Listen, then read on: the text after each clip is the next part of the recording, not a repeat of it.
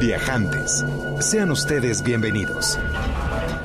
Viajantes es una invitación a viajar por México y el mundo a través de la radio, la imaginación y la música. Música y la imaginación. Es una pausa en la semana para disfrutar anécdotas, destinos y viajeros. Es una oportunidad para levantarte del asiento y ponerte en marcha. En compañía de Alonso Vera Cantú, pata de perro.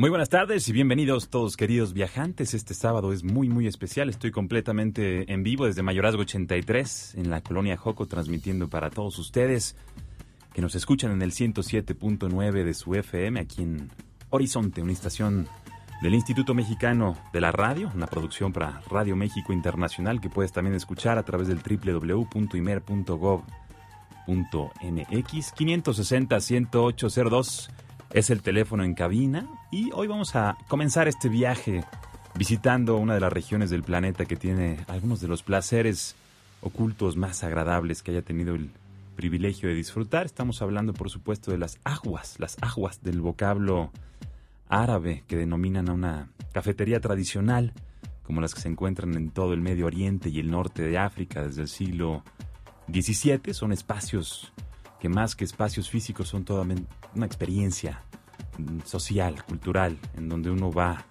para ponerse al día mientras se toma un café al estilo turco, se fuma la narguile o la pipa de agua, con tabacos, con aromas a frutas y especias, y se practica ese decadente arte de la convivencia que cada día sufre más los estragos de, la, de las relaciones interconectadas o digitalizadas.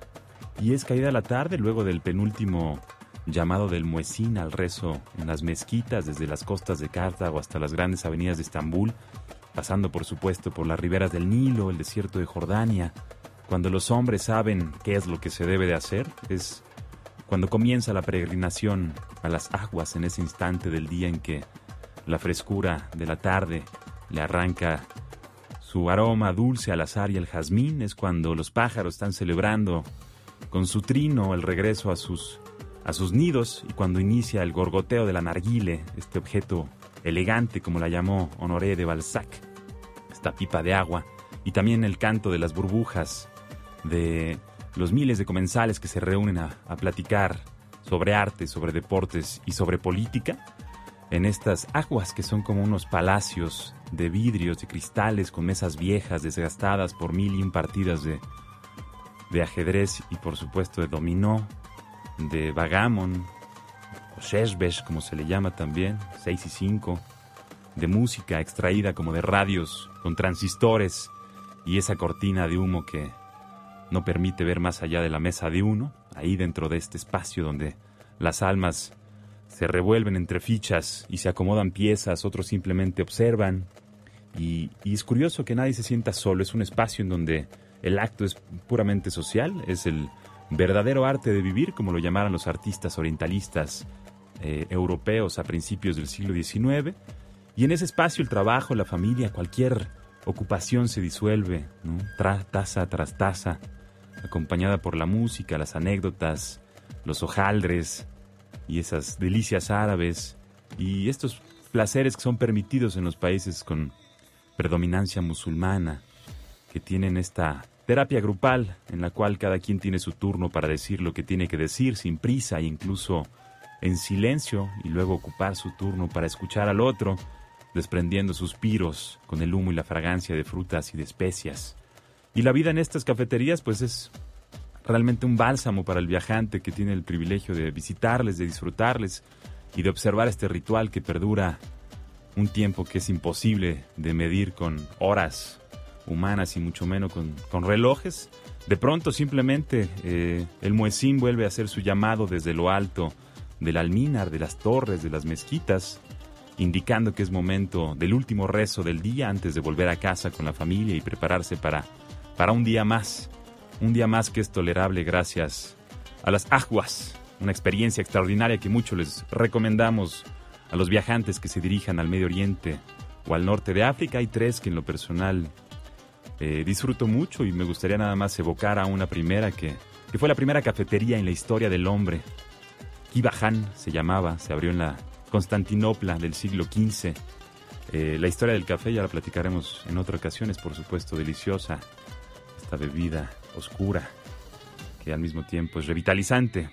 Y si están por el Cairo tal vez y van al Bazar Han el Jalil, está en el centro, en el corazón del centro islámico del Cairo se encuentra Fishawis, una cafetería que dicen que no ha cerrado sus puertas en los últimos 200 años. Es un espacio verdaderamente agradable. Y hay también un pueblo en el norte de Túnez, a donde mandamos muchos saludos a los escuchas de Túnez, que seguro estarán atentos de las recomendaciones de viajantes. Hay un pueblo medieval que se llama Sidi Bou Said, que es la última parada del tren ligero de la capital de Túnez, ahí frente a las costas de Cartago, en donde hay muchas historias que contar. Ahí se encuentra una cafetería que se llama Café des que es un espacio en donde Clint, Gustav Klimt y sus amigos se reunían a ver algunos de los atardeceres más hermosos del planeta y a beber ese café turco e incluso también tés de menta con piñones, como una de las grandes delicias. Y estas son las aguas, las invitaciones a viajar por medio de la radio, la música y la imaginación. Les agradezco que estén acompañándonos en este viaje que apenas comienza y vamos a visitar algunos de los destinos más importantes para esta temporada invernal. Y vamos a platicar también de los retos y las oportunidades que vive y sufre la industria turística en México en compañía de mi querido Marcel Barjau, que ya está aquí en cabina y está a punto de entrar en acción. Va a estar también con nosotros don Gilberto Salinas, una de las figuras más importantes en la industria vinícola de nuestro país. Vamos a enlazarnos en vivo a Baja California, desde donde nos va a compartir sus impresiones, sus anécdotas con respecto a la industria vinícola y su relación con el turismo. Y vamos a escuchar una primera canción, buena música, muchas, muchas anécdotas y recomendaciones para los viajantes. Les recuerdo el teléfono cabina 560-10802. El Twitter del programa es arroba viajantes Nos va a encantar estar en contacto. Mi nombre es Pata de Perro, también me conocen como Alonso Vera, y mi oficio es viajar. Así que a viajar viajantes por medio de la radio, la música y la imaginación.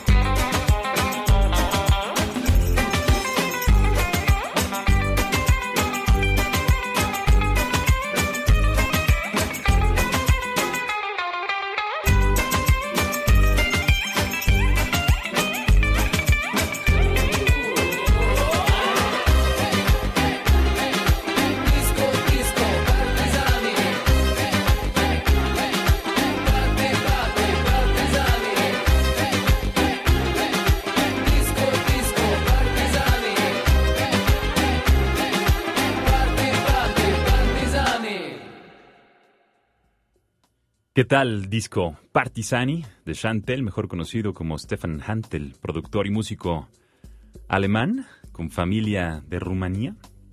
Por lo que conoce, por supuesto, a detalle los secretos de la música de los Balcanes. Muy especial dedicatoria a Santiago Espínola, esta pieza que nos ha hecho bailar, incluso juntos. Hermanito, le mando un fuerte abrazo. Del disco homónimo, disco Partisani del 2007. Tuvo gran fama en Turquía, básicamente porque el video se grabó en Estambul, extraordinaria ciudad, ahí en el Bósforo, que une a los continentes de Asia y de Europa. Turquía es uno de los grandes destinos de este planeta, de hecho es uno de los favoritos de su servidor. Mi nombre es Pata de Perro, me conocen como Alonso Ver, estamos transmitiendo completamente en vivo desde Mayorazgo 83 aquí en la colonia Joco. Nos escuchas tal vez en el podcast que está disponible en imer.gov.mx o si no, en vivo también en el 107.9 de tu FM. 560-10802 es el teléfono en cabina, nos va a encantar conocer tus inquietudes, nos encantó la semana pasada todas esas anécdotas y esos deseos e ilusiones de los viajantes del destino que estuvimos recorriendo a través de la música y la imaginación con Melanie Belin, que fue Francia, y esas guías que se fueron como pan caliente que ojalá ya estés disfrutando en casa, planeando tu próximo viaje físico o a través de la imaginación, con esas fotos y esas crónicas ricas que nos compartieron nuestros amigos de Rendezvous, Francia, que se llama France Jetem, la guía. Vamos a ver dónde se puede conseguir. Sé que se puede descargar la aplicación. En un momento más vamos a estar compartiendo el enlace a través de las redes sociales. Y bueno, hoy vámonos a comenzar este viaje especial. Tenemos un invitado muy querido, muy especial aquí en cabina. Su cercanía con el turismo empezó en la sección operativa de una importante aerolínea americana y luego brincó al área de marketing y continuó durante varios años trabajando en diversas empresas del sector turismo, tanto en la promoción como en cuestiones operativas. Ha tenido, por supuesto, diversas etapas como viajante, desde la netamente aventurera hasta los 25 y de ahí a los 35 fue un viajero curioso y actualmente se define como un viajero en busca de destinos que tienen un poco de todo me da un gusto enorme, mi querido amigo Marcel Barjau, aquí en cabina. ¿Cómo estás? Bienvenido. Gracias, Pata. Pues después de la reseña que diste de, Estambul, ganas de ir a la Mezquita Azul y de ahí ir a Viena para ver obras de Gustav. Híjole. ¿No? Klimt.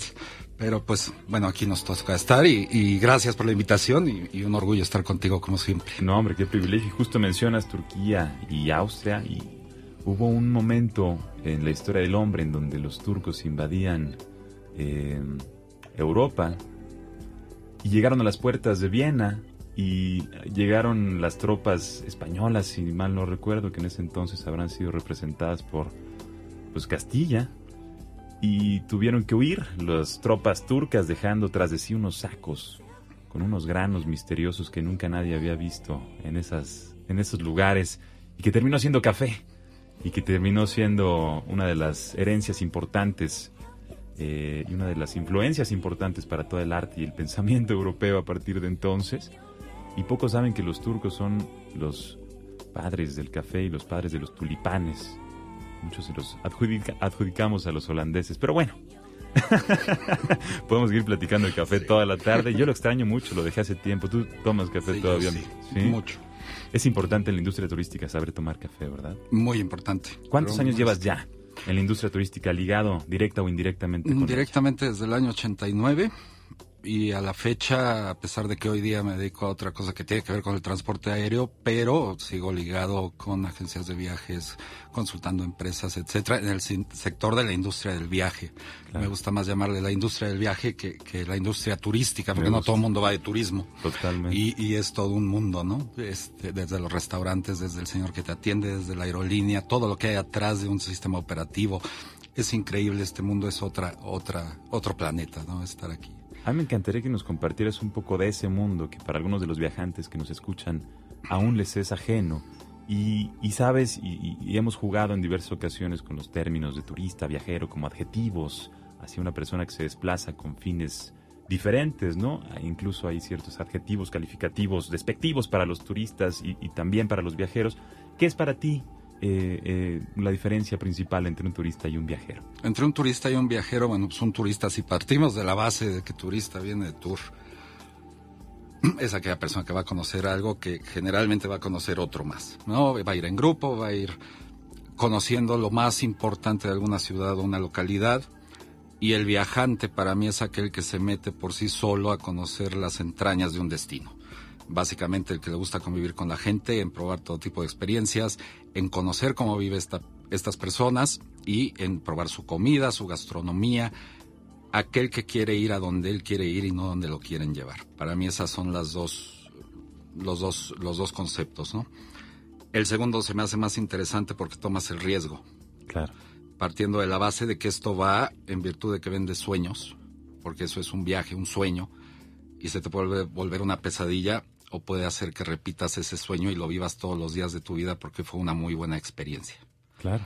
Entonces, en base a las experiencias, yo creo que se construye el sueño desde el momento en que, en que adquieres un servicio en una localidad.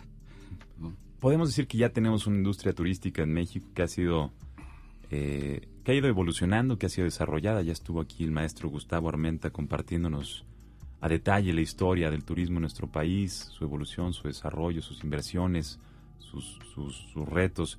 Em, pero no tenemos necesariamente una industria de viajantes, según estoy leyendo tu, descripción, ¿no? Hay, un deseo oculto detrás de, de los que estamos aquí reunidos cada sábado platicando, conversando nuestras anécdotas y haciendo nuestras invitaciones a viajar por medio de los sentidos, pero sobre todo a buscar ir más allá de lo que uno se atreve por momentos. Y podríamos decir que tenemos una industria turística establecida que atiende ciertas necesidades de industria como tal, pero tú ves ahí un potencial grande en el desarrollo de una industria. Podríamos decir que ha evolucionado mucho en este país, pero todavía nos falta bastante, ¿no? Seguimos dependiendo de visitantes de Estados Unidos, Canadá, España, Francia, Inglaterra, Alemania, principalmente. Pero hay mercados muy interesantes que están creciendo, como los rusos, brasileños, chilenos, sudafricanos, hindús, chinos. Si pudiéramos captar un porcentaje de ese mercado, este país sería otra cosa. Estaba, estaba curioseando hoy datos y simplemente este año van a viajar un millón de rusos a España, ¿no? Con una clase media nueva, que le gusta gastar dinero, mucho, que le encanta el shopping, y que México podría ofrecer toda esta diversidad a estos viajeros que no necesariamente buscan nada más la playa, buscan invertir, buscan comprar artículos de lujo, buscan cultura, etcétera. Entonces es impresionante que esté atrayendo un país pequeño territorialmente a tanta tanta nueva clase media de países llamados emergentes, no comparto el concepto, pero que realmente les gusta disfrutar de un viaje. ¿No? El costo promedio de, un ruso en Europa es de 200 euros al día, aparte de su hotel. Que son unos 3 mil pesos. Que son más o menos 3 mil pesos al día, con una estancia de 7 días. Por persona. Por persona. Es un dineral. Cuando aquí el costo promedio de nuestros turistas es de 99 dólares. no. Casi una. Incluyendo el hotel. Incluyendo el hotel. Una tercera Por los paquetes y todo. Esto hablo de gente de fuera, no, no del turismo interno, que ese sí ha crecido y ha crecido mucho porque la clase media ha emergido también aquí. Pero, pero hablando de, de, orígenes internacionales, yo creo que, por ahí deberíamos de enfocarnos un poco y empezar a ver qué necesidades tienen estos nuevos mercados para poder satisfacerlos. No, no, no todo es playa, etcétera. Yo, yo platicando con hoteleros durante mis veintipico de años en esto, siempre hay una gran preocupación en las ciudades, no en las playas, que es subir el margen de ocupación de los hoteles en fin de semana. Claro. Entonces tenemos que buscar la forma de incentivar cómo un destino puede atraer no solo a ese empresario o viajero de negocios, sino a la familia, a la esposa, que se queden, que conozcan alrededor de las ciudades donde, donde se están hospedando y que inviertan más en, quedarse aquí. Tú tienes, por supuesto, una relación de afinidad con España. Y ahora que lo mencionas, digo, sería interesantísimo saber qué, desde tu perspectiva, ven o reciben ¿no? los rusos, ese millón de viajeros potenciales que podrían también estar visitando nuestro increíble país ¿Qué tiene España que no tenga México en términos de desarrollo de infraestructura turística o en sí de madurez de industria turística? Creo que me ha tocado vivir el crecimiento de los dos países, uno por estar dentro de la industria, pero dos porque, como dices, estoy muy ligado a, España y, he visto cómo han cambiado las cosas ¿no? desde, desde, desde el inicio de la monarquía se dieron cuenta que su mayor atractivo era el turismo, a pesar de que hoy están en una crisis profunda, no deja de haber turistas. Entonces lo que hicieron fue una conectividad tanto aérea como terrestre, que puedes ir viajando por cualquier autopista y te meten en un pueblo pequeño de 100 habitantes, pero en ese pueblo puedes comer, puedes comprar, puedes ver algo histórico, puedes caminar, puedes hablar con la gente, puedes adquirir artesanía y no te vas más allá de 10 kilómetros sobre la misma autopista. Las vías de comunicación creo que son primordiales para poder enlazar un destino con otro y poder tener ese gasto en medio de las dos ciudades importantes, ¿no? Puedes pueblear, puedes eh, andar en bicicleta, pues los puertos que han hecho y todo esto, tanto así que la derrama económica de estos mismos rusos, y perdón que me enfoque tanto en, esta, en este tema, pero es donde veo el potencial, es de 1.500 millones de euros al año. Solo en un destino, que es Cataluña. Cataluña. Que es uno de los destinos característicos para el turismo rural, que es probablemente un concepto Sí. que aquí en México eh, se malinterpreta, ¿no? ¿Qué, desde tu opinión, ¿qué, qué es el turismo ru- rural aquí en México? Y- Lo, lo que han hecho aquí, cuando se habla de turismo rural, primero había que buscar la definición exacta para México. Es, es más bien este tipo de excursionista y que vas caminando en las montañas y te quedas al aire libre y todo esto. No, lo que ha desarrollado Europa como turismo rural es la reconstrucción y restauración de, de, de propiedades antiguas, tipo haciendas, tipo casas grandes y todo esto. Y con este levantamiento de estos nuevos hoteles, que se puede decir, alrededor construyen toda una infraestructura donde puedes incluso ir a bailar en la noche, siendo un pueblito. Y puedes ir, sí, a caminar, a deporte extremo, todo esto, pero siempre vas a tener esa parte cultural, siempre vas a tener un concierto al aire libre, siempre vas a tener un museo, que hace que tu derrama sea mayor porque no vas a dejar de ir si ya estás ahí y es lo único que puedes hacer. Entonces yo creo que deberíamos empezar a enfocar esta parte del turismo rural, pero como una, un- un- una clase media alta pudiente que puede derramar en una zona X una cantidad de dinero interesante para poder conocerla, ¿no? Te enfocas mucho en las ciudades principales en este país, pues, Puebla, Querétaro, etcétera, pero alrededor hay una vasta gama de, de destinos y opciones que pudieras eh, potencializar para que esta gente no viniera y se quede tres días, sino se quede tres días en la ciudad principal y después se vaya otros tres o cuatro días alrededor a, a ingresar recursos para el país. Claro. Hay ciertas rutas naturales en el país, entre ciudad y ciudad, entre destino turístico y destino turístico, que muchos pasamos como, como, como noches oscuras, sin, sin luna y sin constelaciones tan bonitas como Orión, de la cual, a la cual pertenece Oriana, a quien saludamos del otro lado del vidrio, eh, que tendrían un potencial enorme entre, más allá de ser un espacio para la gasolinera o para bajarte a comprar un refresco, que como dices, tendrían un potencial como de, darle una oferta al viajante. Y pienso, por ejemplo, este, Acapulco, Ixtapas y Guatanejo, pienso, por ejemplo, este, Ciudad de Oaxaca, Puerto Escondido, ¿no? Hay ciertas, ciertos destinos naturales que, que atraen ya este, viajantes, que estamos viendo que hay un reto enorme como para que todo el camino sea un agasajo y no solamente estemos buscando llegar y llegar y ya llegamos y ya llegamos. Esa es algo creo que también una gran diferencia entre lo que es la industria turística y la industria de viajes, ¿no? El turismo es, siento yo, y permi- perdonen mi- mi- que, diga mi propia opinión, pero el turismo para mí es ganas de llegar a un solo destino y, hacer lo que hay que hacer en ese destino y luego volver, mientras que el viaje te permite eh, disfrutar todo el proceso, lo, lo que en un principio es bueno o malo desde una óptica del- de, de la persona que sale de su casa, digamos, ¿no? Todo es eh, aprendizaje, todo es experiencia y, me encantaría saber tú cómo ves ese potencial de desarrollo eh, más allá de las rutas, ¿no? Que nos, que nos plantearon hace unos, unos años o meses. Este, ¿Cómo ves esa, Yo creo que es un trabajo conjunto, ¿no? Desde, desde el- los gobiernos, la iniciativa privada, la sociedad misma, los comerciantes. Ejemplo, y a lo mejor es muy burdo, pero es, es tal cual, Chichen Itza, vas a ver las pirámides y todo esto. Todo el camino que haces para llegar a, a los puntos de interés está, está lleno de, de comercio, ¿no? Pero todos te venden lo mismo. las mismas artesanías. Entonces no hay esa diversidad donde te haga pararte en cada dos puestitos o en cada... No, porque ya compraste en el primero y, y vas viendo lo que sigue y es lo mismo. A lo mejor más barato, a lo mejor más caro. Conforme te vas adentrando es más caro. Pero este es, la, es el mismo producto. Entonces hace tiempo tuve, tuve la fortuna de conocer a una, a una persona que, que dijo, ¿por qué no ir con una productora de zapatos, tenis?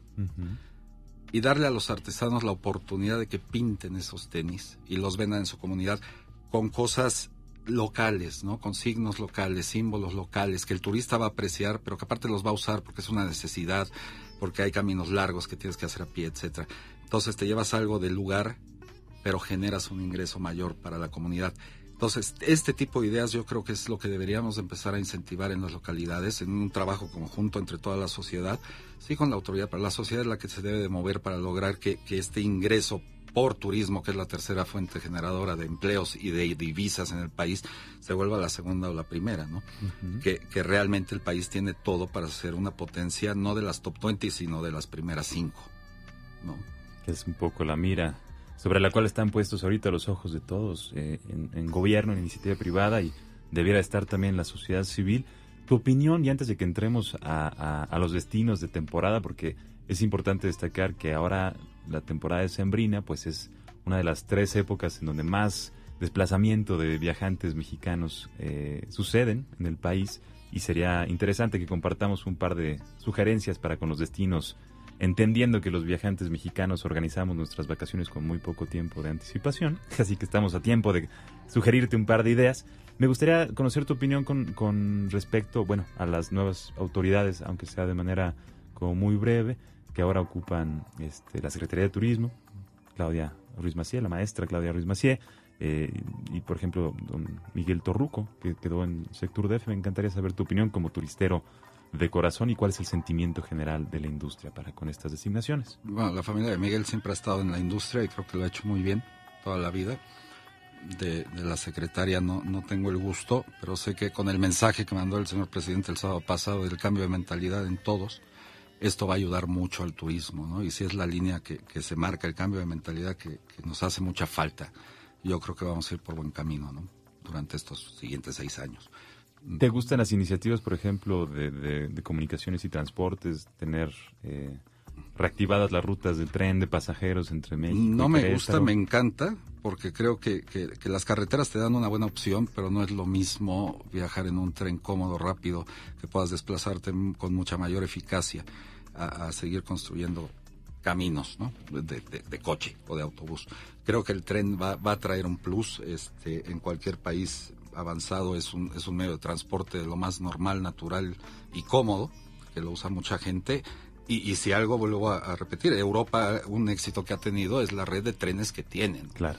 Este, el famoso Paz y todo esto, que, que, que, trae a esa masa crítica que necesitas para poder generar divisas eh, entre los viajantes.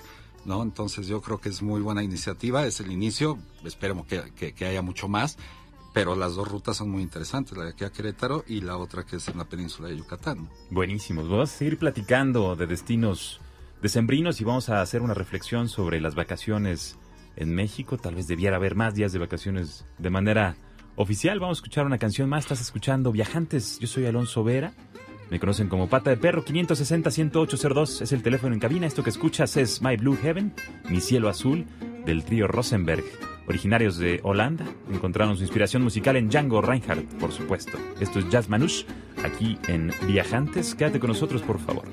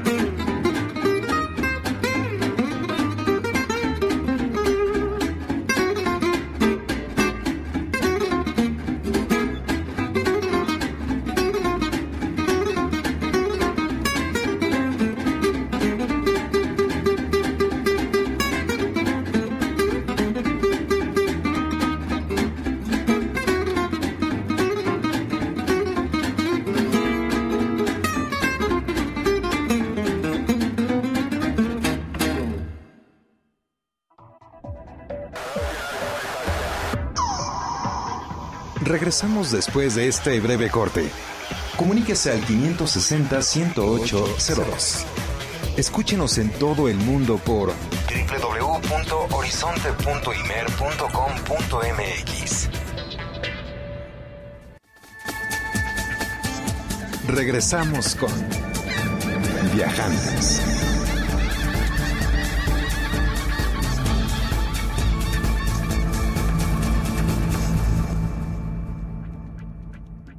Ya estamos de vuelta, queridos viajantes. Muchas gracias por seguir viajando a través de la radio, la música y la imaginación. Estás escuchando una producción de Radio México Internacional y el Instituto Mexicano de la Radio, el 107.9 de tu FM. Yo soy Alonso Vera, me conocen como el Pata de Perro. 560-10802 es el teléfono en cabina, arroba viajantes y mer es el Twitter del programa. Ya viajamos, por supuesto, a las cafeterías tradicionales del Medio Oriente y el norte de África. Está con nosotros don Marcel Barjau, con quien hemos estado platicando de las entrañas de la industria turística, sus retos y oportunidades. Y vamos a hacer un enlace, si me acompañas, mi querido Marcel, a platicar con don Gilberto Salinas, que nos escucha desde el norte del país, con quien vamos a platicar acerca de los vinos en México. Don Gilberto, ¿me escucha? Sí, clarito te escuchamos. Qué gusto saludarlo. ¿Cómo está usted? Bienvenido a Viajantes. No, pues muy amable por la la atenta invitación de parte de ustedes. No, hombre, es un privilegio verdaderamente tenerlo aquí. Me encantaría que nos compartiera a los viajantes cuál es su oficio, a qué se dedica. Eh, bueno, mira, eh, nosotros eh, tenemos una tienda de vinos aquí en Tijuana, Baja California.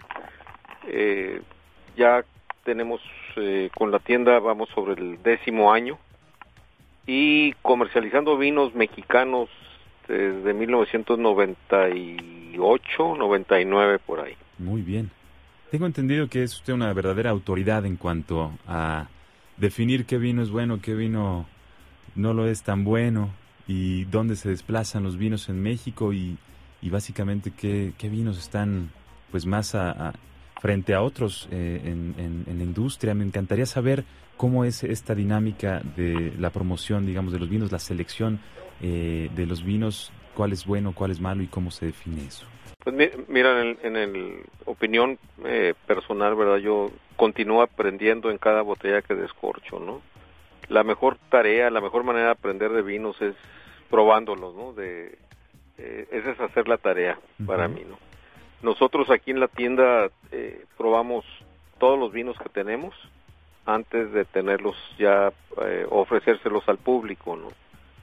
De esa manera eh, pues nosotros nos mantenemos al día de las eh, de los cosechas nuevas que están liberando los productores locales eh, así como de los nuevos vinos que, que entran al mercado no platíquenos de las regiones que están actualmente haciendo o dando de qué hablar en México en cuanto a la producción del vino por supuesto.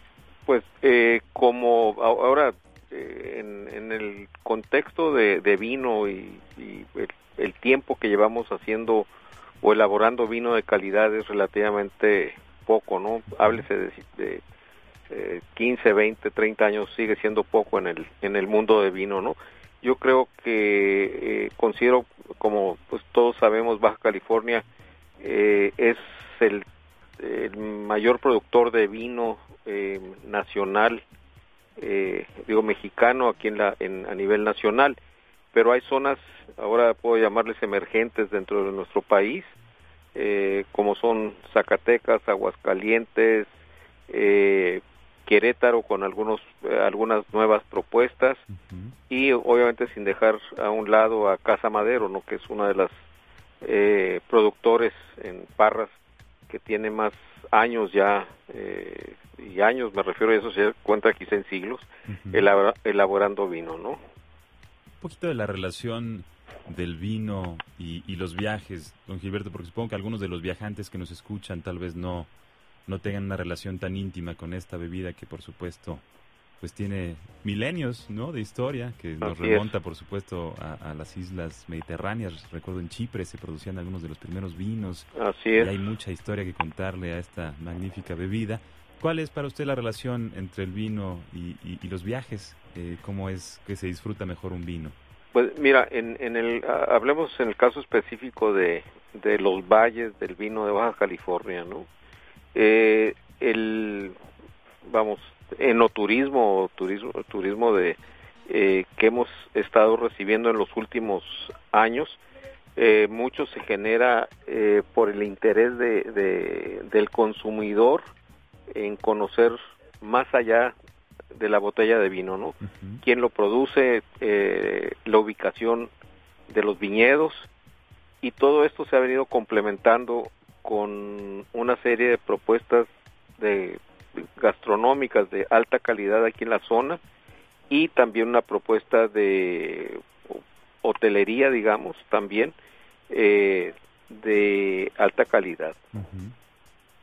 Cada una de las bebidas, por supuesto, es, digo, manifiesta un, estilo de vida particular y el vino tiene como esta connotación, o, no sé si es una, un prejuicio personal. No, no, no, que se disfruta de compañía, que se disfruta de preferencia al aire libre, que, va acompañado de plática y que va acompañado de buena comida. Eh, ¿Hay esa, esa experiencia también en estos otros destinos emergentes, como los llamó, como Aguascalientes, Zacatecas? Bueno, por supuesto Querétaro, hemos tenido el gusto de platicar con algunos enólogos, pero ¿cómo, cómo está viendo este surgimiento de la el enoturismo? Este yo, yo considero, eh, bueno, primero hay que reconocer que eh, en el caso nuestro aquí en Baja California, la eh, gastronomía nuestra, ¿verdad?, proviene más de la cercanía con, con el mar. En el caso de los otros estados eh, donde hay producción de vino, eh, eh, en mi opinión, pues ya cuentan con de tiempo atrás con una gastronomía regional que hoy en día yo yo considero que se está se están complementando el productor de la producción de vino con esa gastronomía local, ¿no? la gastronomía, digamos, regional eh, mexicana. Claro. Una gordita de migas, una gordita de chicharrón queretana con un buen... Y yo, yo les comento aquí a mis amigos y colegas, ¿verdad? Que el mejor maridaje realmente son los amigos. Eso. ¿Cuál sería la recomendación de don Gilberto para con la selección de un buen vino? ¿Qué es un buen vino?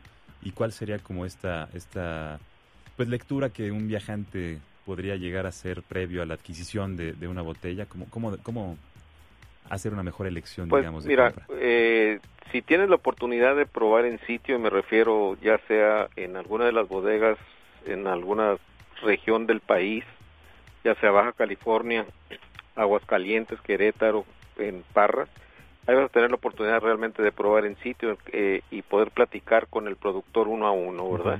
De ahí te vas a llevar eh, un, una buena idea y realmente de lo que probaste y pues lo, lo guardas ahí en, en, en, mente, ¿verdad? O lo traes en mente para cuando te sientes a la mesa considerar con qué con qué platillo o platillos los puedes acompañar, ¿verdad? Eh, aquí la cosa es, en mi opinión, es mm, probar y continuar probando, no tener el eh, la mente abierta para todas las propuestas nuevas que, están que estamos proponiendo eh, como productores de vino en, en el país.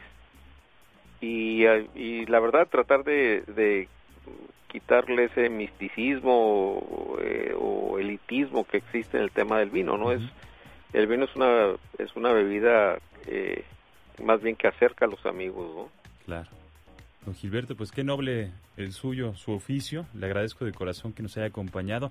Para cerrar, como, ¿cuál sería la visión del enoturismo? ¿Cuáles son sus retos, las oportunidades que ve usted aquí en México para con la industria turística y los, y los vinos? Eh, pues naturalmente contar con mejor infraestructura, ¿verdad? Mejor propuestas, eh, o vamos, a aumentar la propuesta eh, hotelera de calidad,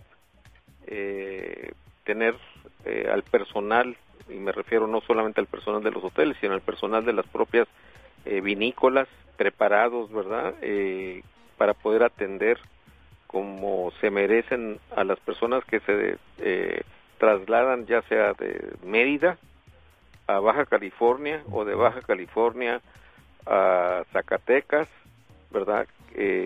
para que tengan todos tengamos una buena experiencia, ¿no?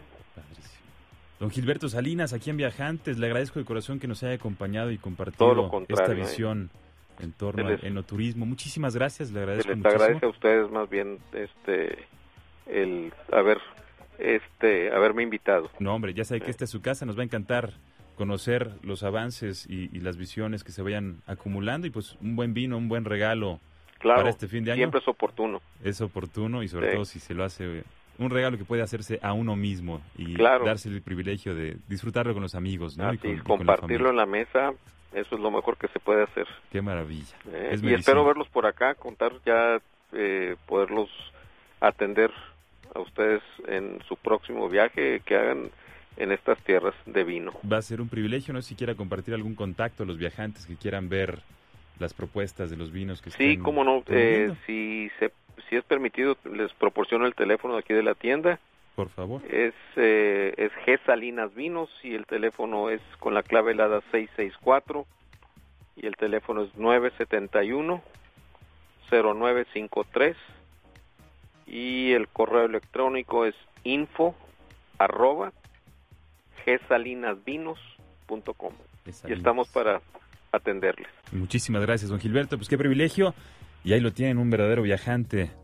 Enoturismo es una palabra que no tenía yo en mi vocabulario y le agradezco de corazón a don Gilberto que introduzca esta inquietud por el desarrollo de las rutas temáticas para los viajes relacionados con el consumo, la producción, el conocimiento de lo que está detrás de cada una de esas botellas de vino mexicano que tanto orgullo nos da y que bueno, tiene un gran potencial. Querido Marcel, ¿te parece bien si vamos a escuchar una canción más antes de entrar en materia? Vamos a escuchar esta pieza que se llama Samba Peterson, donde se reúnen Toots Tielmans, Jean-Pierre Catul y Robbie Lacatos, tres de los grandes músicos belgas. Puntualmente Lacatos es de familia de violinistas húngaros, hoy que estamos celebrando la esencia balcana aquí en Viajantes. 560-10802 es el teléfono en cabina. Yo soy Alonso Vera, quédate con nosotros, vamos a seguir escuchando buena música anécdotas de viajes y por supuesto recomendaciones para esta temporada de Sembrina en compañía de Marcel Barjau.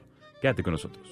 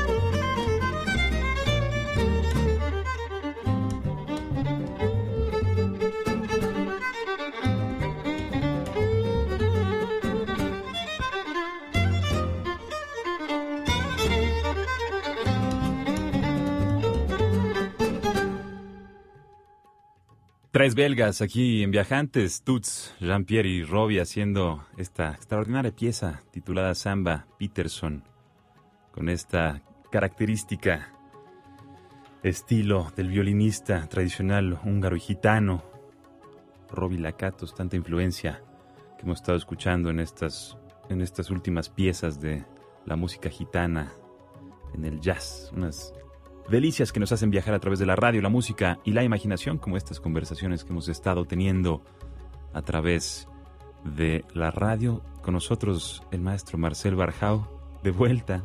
Qué gusto que siga usted aquí. Muchas gracias, don Marcel, por seguirnos platicando sobre las entrañas y los retos y las visiones de la industria turística en nuestro país. Y ahora nos gustaría entrar a un tono un poco más sutil para con los viajantes que nos escuchan, que están, por supuesto pensando a dónde dirigirse en estas vacaciones decembrinas, que ya se acercan y que por supuesto como buenos mexicanos estamos apenas pensando cómo las vamos a organizar y cómo le vamos a hacer para que sucedan. ¿Cuáles serían las recomendaciones de Marcel para estas temporadas? La primera es que no planeáramos con tan poco tiempo de anticipación porque los precios se disparan, pero este de ahí en fuera, no sé, en destinos nacionales yo escogería definitivamente una ciudad, ¿no? Sería o, Guadalajara, DF o Puebla. Esos tres destinos a mí me llaman por la comida y por el amor que tienen y porque te puede dar un cierto sentido navideño. Muy bien. El extranjero definitivamente Viena, París, Barcelona, Nueva York creo que son las cuatro o cinco opciones que podría recomendar por la variedad de cosas que hay que hacer y sobre todo para, para niños y todo esto que les gusta vivir la magia de la Navidad, estos cinco destinos te ofrecen cosas que no vas a encontrar en otro lado, ¿no? Porque está muy enfocado a esos, a esos niños que tienen las ilusiones de la Navidad. Claro. También, ¿qué tal el, el, hemisferio sur como para escaparse de, del frío? Si es pues que les da algún... Si quieres un veranito, en diciembre, sí. Brasil, Argentina, Chile, creo que los tres te ofrecen magníficas oportunidades. Y definitivamente sí, si te gusta el calor y bueno, aquí cualquier playa es buena, ¿no? Por supuesto. Para evitar un poco estas peloteras que se suceden en épocas importantes, algún destino, digamos, fuera de la, de la ruta tradicional que te gustaría destacar como para sugerir a los viajantes? Pues mira, Viena presume que son los papás de Santa Claus. Eh, ahí hay un santo, San Nicolás, de hecho, y tienen la vitrina el, que supuestamente fue su traje original, casualmente es morado.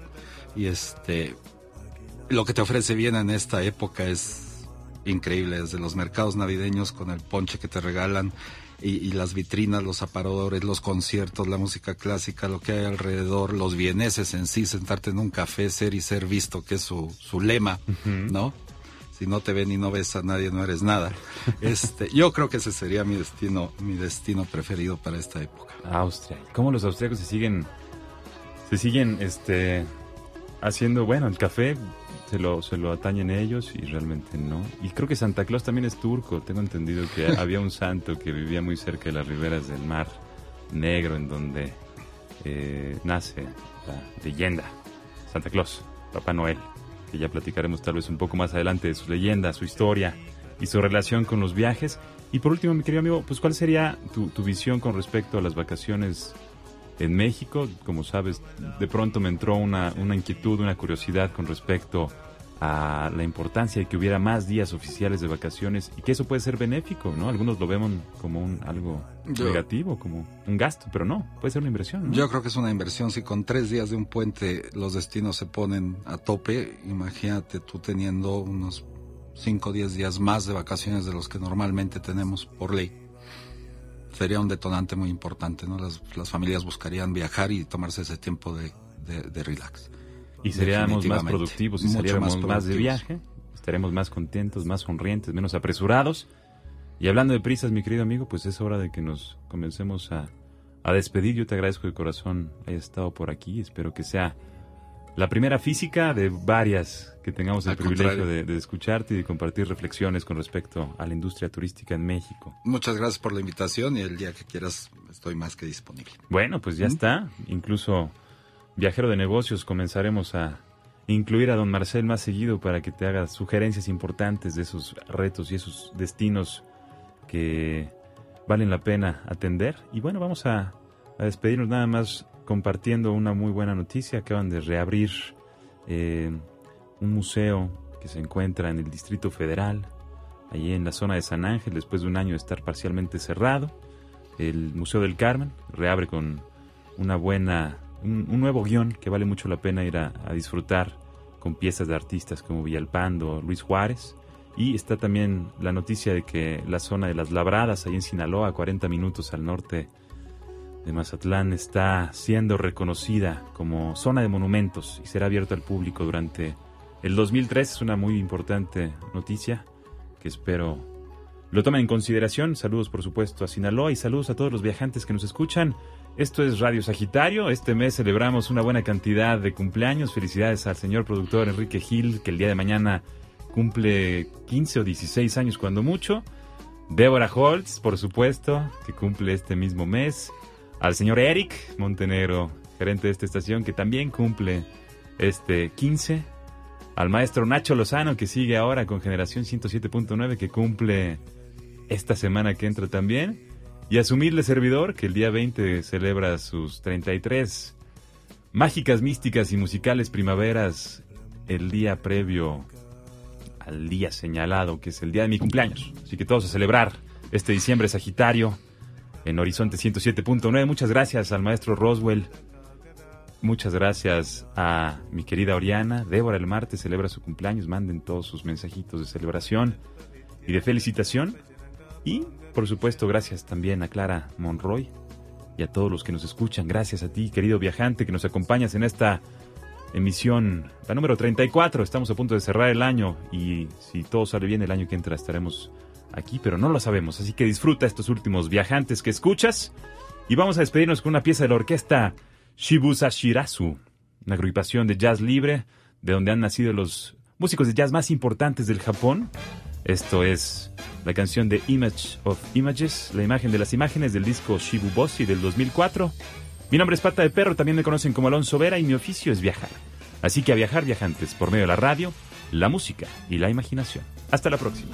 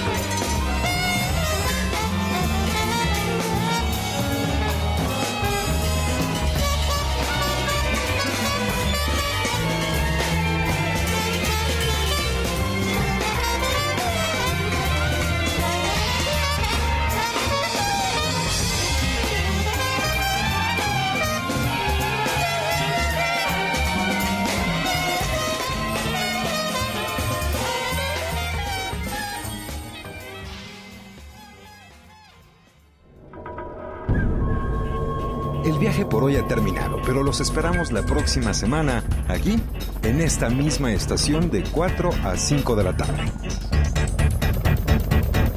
Viajantes. Es una producción de Radio México Internacional para Horizonte 107.9 del Instituto Mexicano de la Radio. Viajantes. En compañía de Alonso Vera Cantú, Pata de Perro. Viajantes es una invitación a viajar por México y el mundo a través de la radio, la imaginación y la música.